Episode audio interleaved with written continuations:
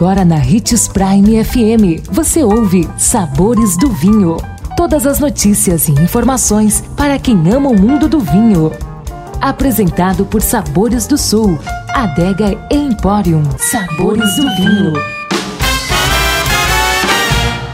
Olá, seja bem-vindo você que curte as informações do mundo do vinho. Sou Marno Menegatti, sommelier internacional da Adega Sabores do Sul Gran Vino continuando com a nossa série Mitos sobre o mundo do vinho que você precisa parar de acreditar. Para começar a disseminar as informações corretas e impressionar os amigos no próximo jantar, conheça seguir as principais verdades e os maiores mitos sobre vinho. Vinhos devem ser decantados.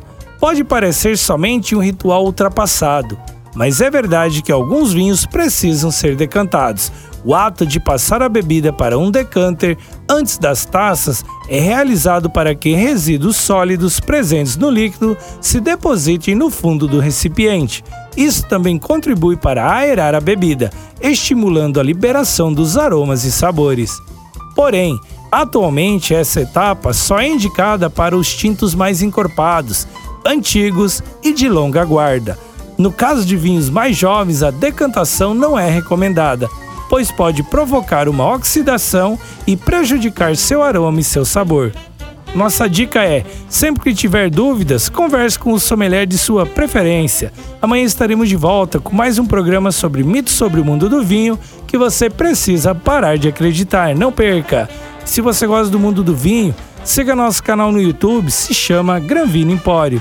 E lembre-se que para beber vinho você não precisa de uma ocasião especial, mas apenas uma taça, um brinde, tchim-tchim.